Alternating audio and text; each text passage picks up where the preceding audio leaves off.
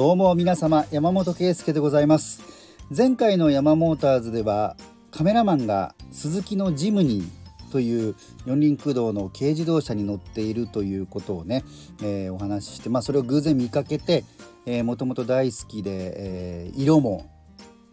好きな色でっていうことであそこからあのー、迷いに迷うことが多い車選びの話もしましたけれどもえー、今回はですねその軽自動車にちょっとスポットを当てたいなと思います。日本自動車界が育んだ独自のこの軽自動車っていうのはですね本当にね手放しでこれはもう称えたい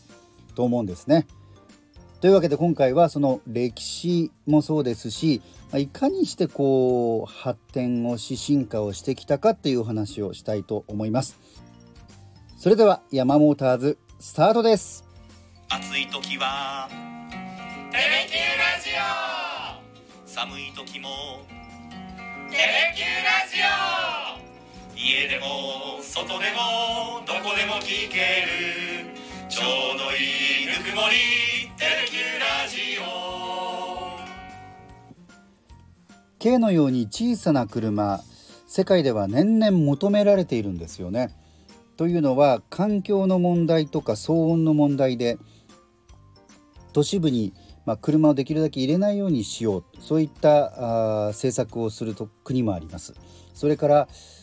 鉄道やバスといった公共交通が場所によっては維持するのが難しくなってきている。小さくて移動しやすくて環境にも負荷をできるだけかけない。そういった車が求められている。これをまあシティコミューターと言ったりするんですけどね。都市部を移動する小さな車が、えー、今非常に重要視されているんですよね。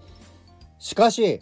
日本にはそういった車が以前からあるそれが軽自動車なんですよね。今回歴史を調べてみますとその始まりは今からもう73年も前1949年なんですね。戦後まあ、国民一人一人ができるだけ自由な移動手段を手にできるようにということで税制面で優遇される小さな車ということでこの軽自動車の規格ができたのが1949年なんですね。でこの時エンジンの排気量、まあ、大きさですよね。これが上限 150cc 今軽は 660cc ですが上限 150cc さらにボディの横幅が1メートルまでということでなかなかこのルールの下では車が成立しなかったということなんですよね。その後段階的にこのルールが引き上げられていきまして、まあ、転機となったのが1954年、まあ、エンジンはちょっとこう種類がいくつかあるんですけれどもその全ての、えー、種類でエンジンの排気量上限 360cc になりました。この頃から大手のメーカーも軽自動車を開発するようになりまして、えー、次第に普及していきます。まあ、代表的なものではスバル360ですよね。まあ、名前を聞いた方はねいろんな世代で結構多いと思いますし当時これに乗ったよという方もいらっしゃると思いますが当時スバルは開発の目標として大人4人が快適に移動できる小さくてもですねそういった車を作ったということなんですけれどもそういうような形でだんだんと普及が進みましてそして、まあ、私が1975年生まれなんですがやっぱり K といえば 550cc の印象が強いんですね。やはり歴史を紐解くとエンジンが 550cc になったのが1976年で黄色のナンバープレートこれが導入されたのもこのタイミングだったそうなんですね。それまでは乗用車よりも小さいナンバープレートの白だったんですけれどもそれだとやはりちょっと小さくて見えにくいということで乗用車普通乗用車と同じサイズのナンバープレートで色を黄色にというのが1976年の改定の時だったそうです。そして次にまた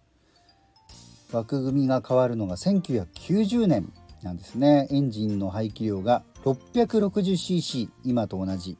ものになりました、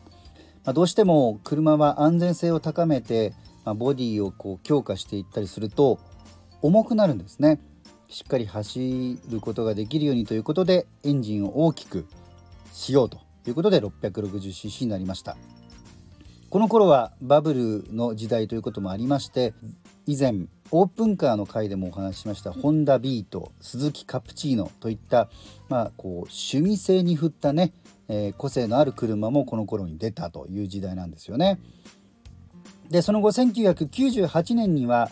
衝突安全性を高める目的でまたボディのサイズ拡大が図られましたそして今に至るということなんですよねでまあ企画とは別の話にはなるんですが2000年には高速道路でのスピード制限これが引き上げられまして80キロから100キロになりました。このように1949年のルールが最初に定められてから段階的にエンジンが大きくなりボディサイズも大きくなりさらには高速道路での制限速度も引き上げられる。こういった変化によってですね次に大きなうねりとなって起きたのがやっぱり軽自動車の位置づけが変わっていったということだと思うんですね。これまではまあ大まかに言うと家の2代目3代目として家族の中でも一部の人が近くを移動するためにということで買う方も多かったこの軽自動車がメインの車ファミリーカーとしてしっかりと役割を果たしていける車になったというのが大きなこう次なる時代の幕開けというふうに言えると思うんですね。例えば1993年にスズキのワゴン R が発売されました。最大の特徴は背が高いことだったんですよね。でそれまでは商用お仕事用のタイプはワンボックスのあの箱型の背の高い車で乗用車モデルはこう低い車が多かったんですよね。そんな中でこのスズキのワゴン R は乗用タイプの車でも背が高いそれによって中が広くて使いやすいというま新たなジャンルを切り開いた車なんですよね。でその後各メーカーがこういった車をどんどん出していきますこのようにして背が高い車あるいは、えー、後ろがスライドドアの車がどんどん増えていって、えー、家族で使いやすい車というものにだんだん軽自動車がなっていきます。で今度はそういう広くて使いやすくて家族で乗れますよ。1台で行けますよというような車が増えていったと同時にまあ、これ2010年代と言ってもいいですかね。質感クオリティが上がっていくのがその次なる大きな変化と言ってもいいと思うんです。まあ、軽自動車と言いますとできるだけこうメーカーは価格を抑えて売りますので、まあ、かつては中室内がちょっとこうねまあ言葉悪いですけど安っぽかったりとかあるいはちょっと音が大きかったりエンジンの音が大きかったり外からの音が結構入ってきやすかったりしたんですが今度はその質感を上げていく時代に入ります。その代表格がホンダの N シリーズと言っていいと思いますね。N ボックス N ワゴンなどホンダは2011年にこの N シリーズを復活させますでまあ背の高いえー、そしてスライドドアのねこの N ボックスこういったもの本当にあの大ヒットをしまして